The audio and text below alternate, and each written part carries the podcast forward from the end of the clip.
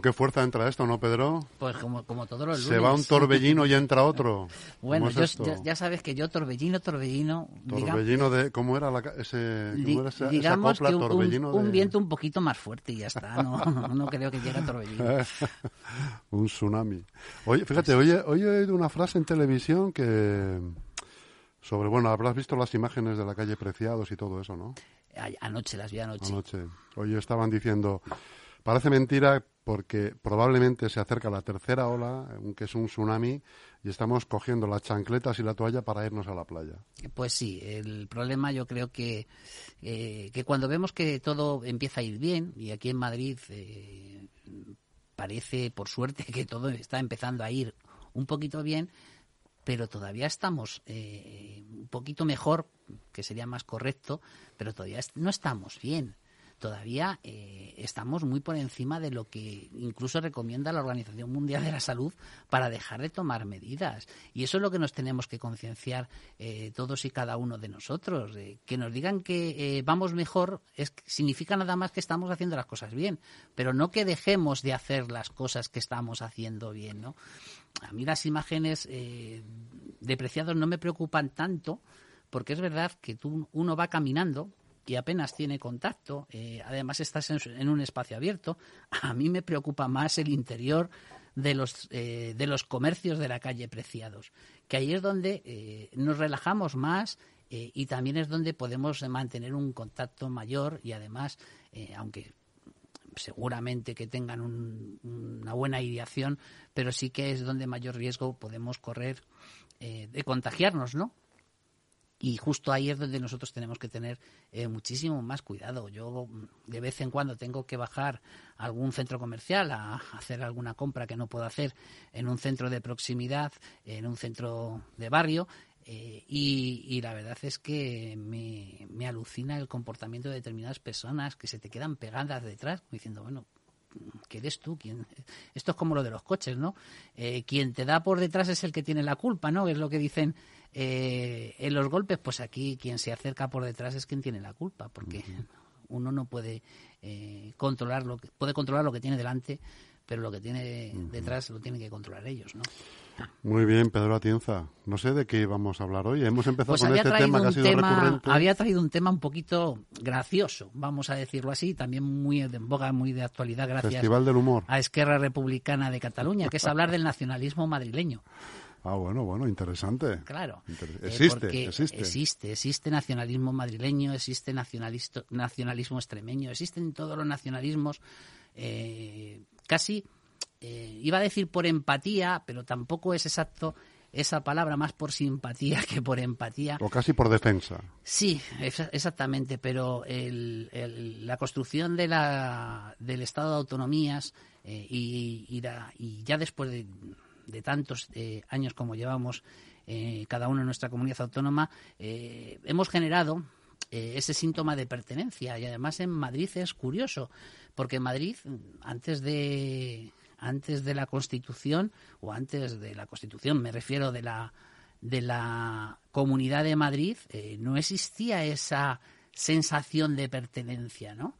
Eh, y, sin embargo ahora sí que eh, se ve y se refleja esa sensación de pertenencia a la Comunidad de Madrid, que quiere ya empezar a tener sus peculiaridades, amparado a esa ley de capitalidad, y me resulta muy curioso estos discursos contradictorios que tienen nuestros políticos eh, cuando eh, defienden lo uno en unos lados y lo contrario en otros. Y eso está pasando precisamente ahora mismo cuando Esquerra Republicana, cosa que me ha sorprendido gratamente, hay que decirlo, esté defendiendo eh, que se armonicen los impuestos que pertenecen a las comunidades autónomas cuando quieren irse. Es curioso, ¿no? Que esté defendiendo al final ese cambio de discurso hay que ponerlo en valor y, yo no estoy eh, viendo que, nuestros políticos pongan en valor que Esquerra Republicana está haciendo ya un discurso de pertenencia a un Estado superior, eh, que es España, ¿no? Eh, pero a ti no te parece, ponerlo en valor, ¿no? Estoy de acuerdo contigo, pero a ti no te parece que ese cambio viene provocado porque van a ir volquetes de dinero de los presupuestos a Barcelona, a Cataluña. no Te que ver ahí, Pedro. con no. otro, ¿Tú no. crees que no? ¿Tú crees que no? No, que no tiene que ver eh, ese discurso con, con, con lo que estamos comentando. Es decir, si estoy convencido de que seguramente eh, en, en ese eh, cambio de cromos que se está haciendo a la hora de, eh, de elaborar los presupuestos generales para su aprobación, evidentemente eh, Barcelona y País Vasco seguramente que tengan un, un premio, una prima, ¿no? Eh, y Teruel también, porque también estoy convencido que Teruel, aunque sea un solo voto, también tendrá esa pequeña prima eh, y demás. Eso precisamente es lo que hace que los, entre comillas, nacionalismos, regionalismos, estén tan en boga, porque yo creo que hubo una época en que eh, empezaron, te estoy hablando de, de los años 2000, que empezaron como una especie de vacas flacas para los nacionalismos. Eh, no en vano, por ejemplo, en el País Vasco gobernó Pachi López eh, y en, en Maragall eh, gobernó en, en, en Cataluña, es decir, que el nacionalismo empezó a comprimirse y sin embargo ahora estamos viendo el efecto contrario. No solamente ya tenemos eh, en boga el nacionalismo catalán o el nacionalismo eh, vasco, sino que eh, el BNG está cogiendo fuerza en, en Galicia. empiezan a surgir también movimientos que el primero que ha triunfado es Teri- Teruel existe. El Partido Regional Cántabro sigue en una posición muy fuerte. Es decir, que esos nacionalismos. y aquí en Madrid eh, también tenemos un partido nacionalista. Lo que pasa es que no se llama así, que es el Partido Popular. El discurso que está haciendo el Partido Popular ahora mismo es un discurso de un partido nacionalista. Eh, para que la gente no me critique, es el mismo discurso que hacía Ibarra en, del Partido Socialista en Extremadura eh, o mm, Manuel Chávez en Andalucía. Es decir, es un discurso muy centrado en la región, pero sin embargo, la diferencia es que mientras eh, Chávez e Ibarra eh, defendían una especie de igualdad de, condiciones en todas las comunidades autónomas, aquí empieza a defenderse la diferencia. Y qué casualidad que la diferencia siempre se, se defiende vía impuestos. Es muy curioso. Eh, estos mismos criticaban, bueno, más que el Partido Popular, que siempre eh, aunque lo critica, lo critica con la boca pequeña, sí que me ha sorprendido muchísimo el discurso de Ciudadanos, ¿no? Porque Ciudadanos ha estado criticando las singularidades, por ejemplo, de Navarra o de las eh, provincias del País Vasco, ¿no? Eh, con sus, eh, sus fueros eh, particulares que se siguen manteniendo en la Constitución de 1978 y, sin embargo, este fuero que se está autoconstituyendo en la Comunidad de Madrid respecto de los impuestos eh, lo defiende a capa y a espada. Eh, este mismo partido, Ciudadanos, en Cataluña, lo que buscaba era precisamente la armonización con el resto de España. Y sin embargo, ahora en Madrid el discurso empieza a invertirse. Eh, evidentemente, eh, tiene sentido en, en esto que está ocurriendo por cómo he titulado precisamente este programa, por los nacionalismos, y en este caso el nacionalismo madrileño. Es decir, toda comunidad autónoma tiende a competir con sus eh, con el resto para que precisamente eh, la riqueza venga a tu propia comunidad autónoma no y hay dos maneras de competir eh, una es por ejemplo la que hizo que a mí me pareció un- una verdadera buena obra política Ibarra en Extremadura que es fomentando la cultura y fomentando la educación y apostando por la inversión en, en, en- en sus eh, en sus puntos fuertes, eh, como puede ser el jamón ibérico, por poner algo muy significativo, y otras comunidades autónomas compiten eh, reduciendo impuestos, que es lo que está haciendo eh, la Comunidad de Madrid. Al final, eh, Pedro, poderoso caballero, es don, don, don dinero, ¿no? Como dice el refrán. Pues sí, pues sí. Eh, es el que además- impera y en las decisiones, en el juego de cromos. Exactamente. Siempre hay dinerillo por medio ahí. ¿eh? Eh, el dinero es, es la que. mm, A ver, del dinero es que no hay que hablar mal. eh, quiero decirte, el, el dinero Tampoco muy bien, está ¿eh? muy mal visto, ¿no? ¿Verdad? Esto del dinero, si eres muy agarrado porque eres muy agarrado, si eres muy generoso porque eh, no le Porque tiene eres muy sentido, ¿no? dadivoso. Pero al dinero hay que empezar a tratarle bien, porque el dinero, en este caso, eh, eh, del que estamos hablando, es el que genera las políticas. Y lo que tenemos que hacer es gestionar bien ese dinero y luego, eh, con tu voto, elegir hacia dónde quieres que vaya ese dinero. Es así de claro. Eh, porque hay dos maneras, eh, al menos dos maneras muy diferentes de pensar en, las comunidades autónomas, dependiendo de quién las gobierne, si las gobiernan algún partido de izquierda o algún partido de derecha, ¿no? Y eso es lo que nosotros tenemos que elegir con nuestro voto, hacia dónde van a ir nuestros dineros. Y luego también algo muy importante eh, que se dice muy de soslayo, pero que yo invito a los ciudadanos a pensar muy mucho, es cuando eh, hablan de bajar o de reducir impuestos, de verdad que merece la pena hacer un análisis de a quién afecta más y a quién afecta menos. Es decir, eh, y aquí el impuesto que han puesto ahora eh, tan en boga, que es el impuesto de sucesiones y donaciones, donde hay bastantes diferencias entre unas comunidades autónomas y a otras. Vamos a hablar del caso de Madrid, que es el caso que más, nos preocupa. Eh, claro, dice, la bonificación es del 95% y uno suele pensar en, en, sí mismo y claro, dice, hombre, es que a mí me interesa mucho que en caso de que mi padre o mi madre, por desgracia, fallezcan, eh, tenga una bonificación del 95% en ese impuesto, claro. Pero esa bonificación es para todos la misma. Y claro, que ellos calculen mentalmente que puede suponer eh, una bonificación de un 95% en un pago de 1.000 euros o una bonificación de un 95% de una gran fortuna que a lo mejor puede suponer el pago de 30.000 o de 60.000 euros. Y que piensen a quién benefician más y a quién benefician menos. Es decir, el impuesto eh, como todos, eh, yo defiendo que se regulen de, de, manera progresiva, es decir, que pague el que, más el que más tiene, pero que el que menos tiene pague aunque sea de manera justa, ¿no? Y, y yo les invitaría a hacer esa abstracción cuando los partidos políticos hablen de reducir los impuestos, es decir, esa multiplicación tan sencilla que estoy diciendo yo, es decir, si a mí me va a suponer esto, ¿cuánto le va a suponer no quiero hacer publicidad, iba a decir un nombre, pero bueno, ¿cuánto suponer a la persona más rica de, España, no? Pedro, confírmeme un dato, que no sé si lo entendí bien el otro día. ¿Es posible que Madrid recaude vía impuestos 280.000 millones más que Cataluña? Es posible, es posible. No tengo yo el dato, eh, no conozco eh, esa noticia que tú has leído, pero tiene mucho que ver eh, no solamente con la población, sino también con el volumen de negocio que se tenga. Y, y, claro, ahí hay diversos impuestos. El impuesto de la renta de las personas físicas, sabemos todos cuando lo elaboramos, que parte va a las comunidades autónomas. Luego está el impuesto de hidrocarburos. Pues estoy poniendo ejemplos para que la gente sepa eh, cómo se reparten. Eh, cuando yo echo gasolina, ese impuesto eh, va a la comunidad autónoma, no va al Estado.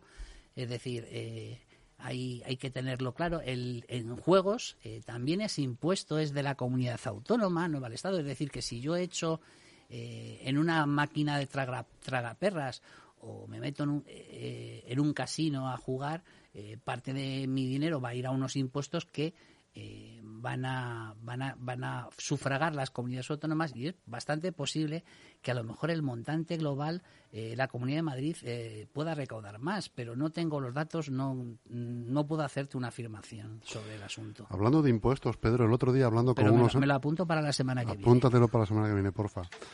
Hablando de impuestos, el otro día estábamos unos amigos elucubrando sobre este tema de los impuestos, más o menos de los, lo que estamos hablando ahora.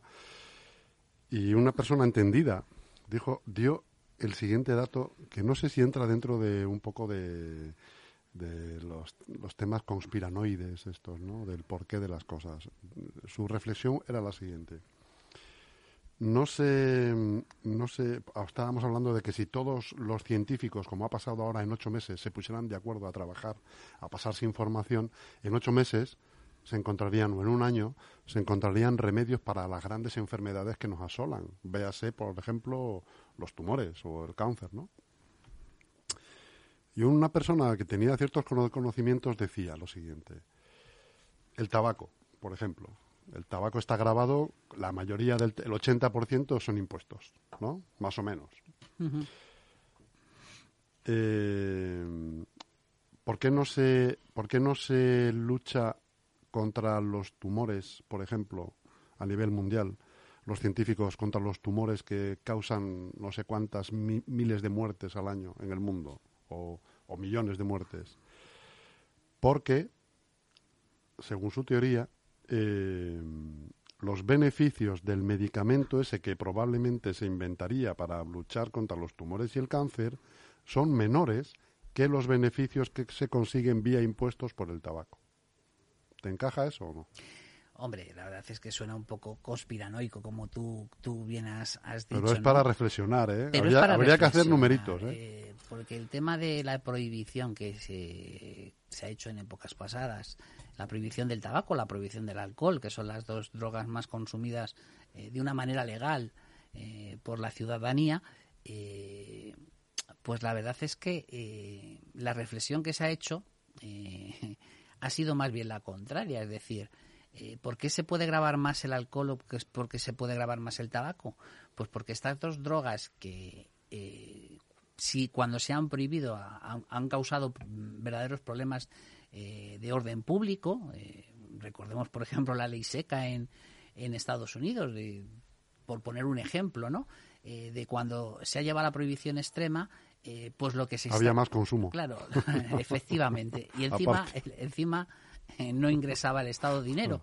Pero la, la, filosofía que se supone que hay detrás, no estoy diciendo eh, que no tenga razón, sino la filosofía que se supone que hay detrás de cobrar más impuestos, tanto en el alcohol como en el tabaco, son dos, eh, o sea, dos, dos partes importantes. La primera es penalizar el consumo, por lo tanto, porque claro, tú imagínate eh, que una cajetilla de tabaco siguiera, por ejemplo, a los precios eh, de cuando yo era joven, del año 80 y 88, año 89, que eran aproximadamente, me parece que era un euro y medio. Pues, lo he pasado de memoria eh, de pesetas a euros, pero aproximadamente era un euro y medio cuando ahora cuesta casi cinco euros, ¿no? Pues claro, uno, uno fumaría más.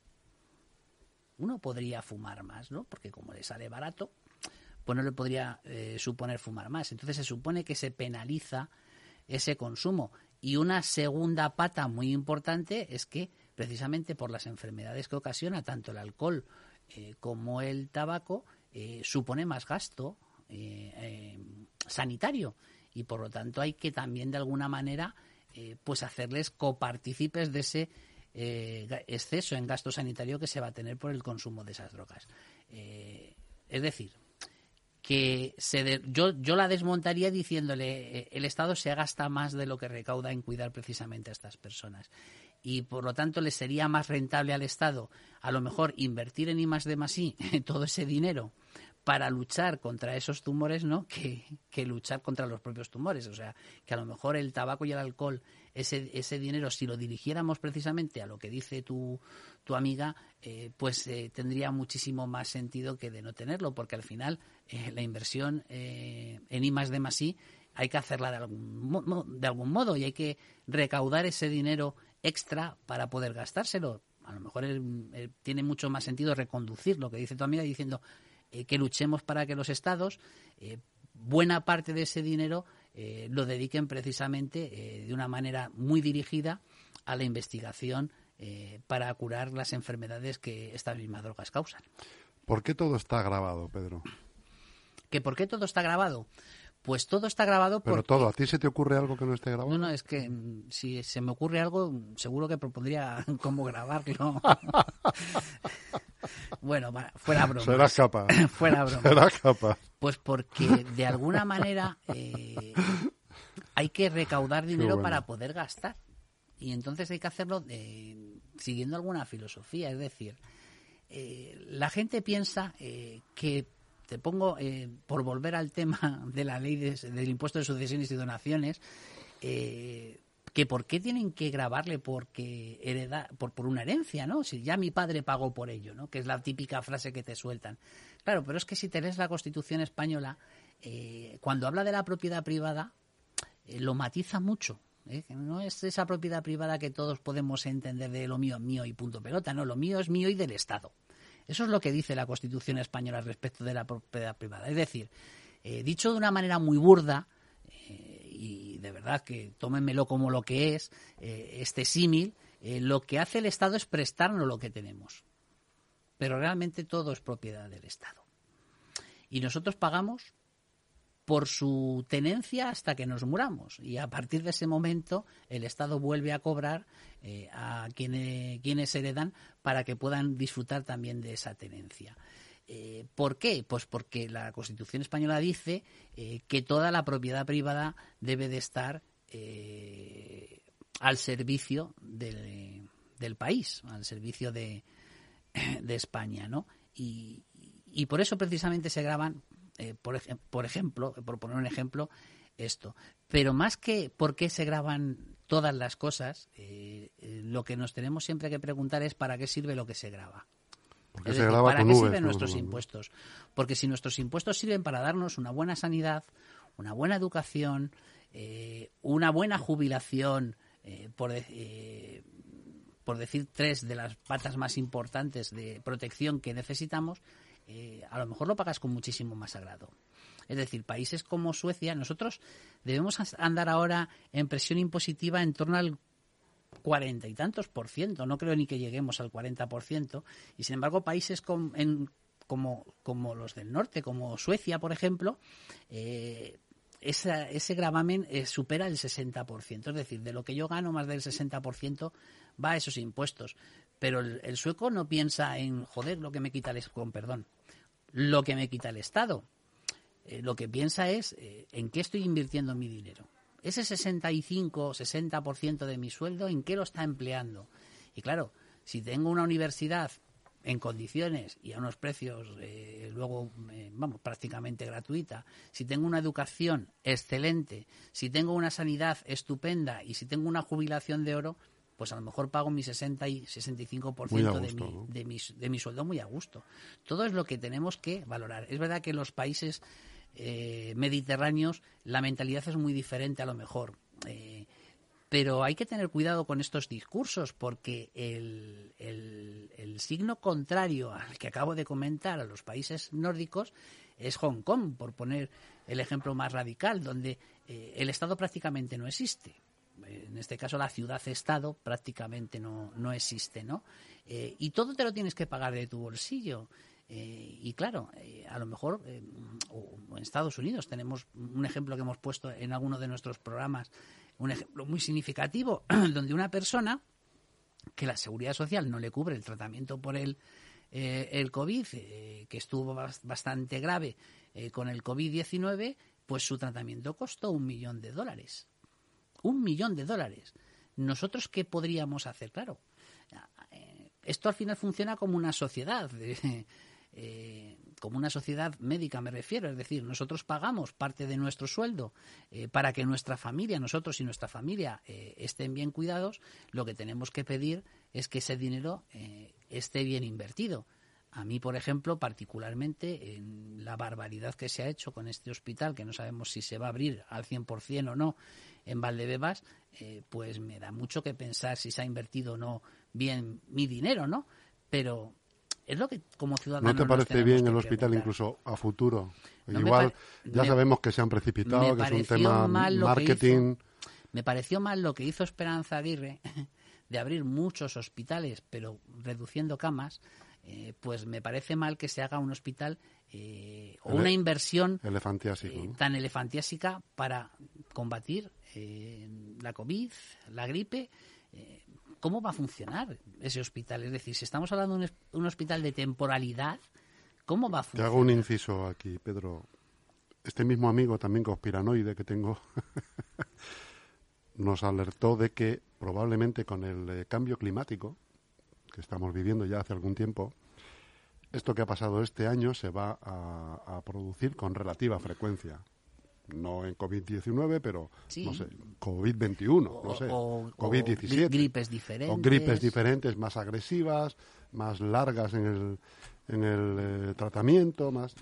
Entonces, por, eso te digo que estamos de acuerdo en que parece ser, de momento no suena a despropósito pero, este hospital. Pero Jesús, lo que hay que buscar es ese mismo dinero, invertirlo, invertirlo en, abrir lo que ya tenemos. Ya no estoy diciendo en hacer cosas nuevas. Es decir, tenemos todavía plantas. Claro, tenemos todavía plantas de hospitales nuevos cerradas. Vacías. Eh, tenemos UCI sin funcionar. Eh, eh, bueno, pues ese mismo dinero que, usted ha invertido en, una Están hablando de más de 50 millones de euros. Y, además una contratación rápida, con carácter de Esta urgencia mañana he tanto leído muy dirigida. A dedo, ¿eh? Sí, sí, claro, son mañana. contrataciones de urgencia. Todo esto que están haciendo son contrataciones de urgencia. Por la verdad es que huele un poco mal. Huele un poco mal. eh, y espérate que no tengamos un disgusto dentro de unos años, Dentro como de- pasó con la ciudad de, eh, de la justicia, ¿no? Espérate que no reciba un nombre. Claro. eso, ¿eh? Entonces, el caso tal. Si lo que tienes que hacer es, eh, bueno, primero, sabes que mi, mi defensa ardua eh, en este tipo de inversiones es eh, lo más necesario que es la atención primaria. Eso es lo más necesario ahora mismo, en atención primaria. Porque precisamente con atención primaria evitamos que esos hospitales funcionen. Es decir, si la atención primaria y luego la sanidad pública, la salud pública, por supuesto, que también es necesario invertir, hubiesen funcionado bien en Madrid, no hubiésemos saturado los hospitales. Porque se hubiese detectado con muchísima antelación, se hubiesen aislado con muchísima antelación los casos y se hubiese frenado el contagio en origen. Que ese sería el éxito eh, precisamente de, cualquier combate contra la pandemia, contra cualquier pandemia, no solamente con esta. Es decir, las inversiones, los refuerzos tienen que ir a atención primaria y a salud pública para que el sistema funcione. El llegar a la hospitalización es un fracaso. El llegar a eso es un fracaso del sistema. Eso es lo que tenemos que tratar de evitar. Eh, tanto en esto como en otras enfermedades. Eh, no es eh, no nos centremos solamente en la pandemia porque está la pandemia. Y se lleva muchísimos años. Se lleva, eh, pues prácticamente desde que eh, Alberto Ruiz Gallardón eh, cogió la Comunidad de Madrid. Bueno, Alberto Ruiz Gallardón todavía hizo alguna pequeña inversión en atención primaria.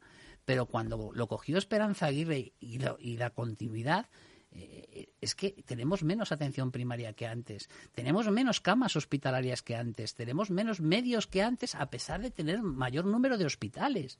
Que eso es lo que a lo mejor a la gente no le puede entrar en, eh, en la cabeza y, razona, y, y- y hacerlo de una manera razonada. Es decir, ¿cómo podemos tener más hospitales y menos camas?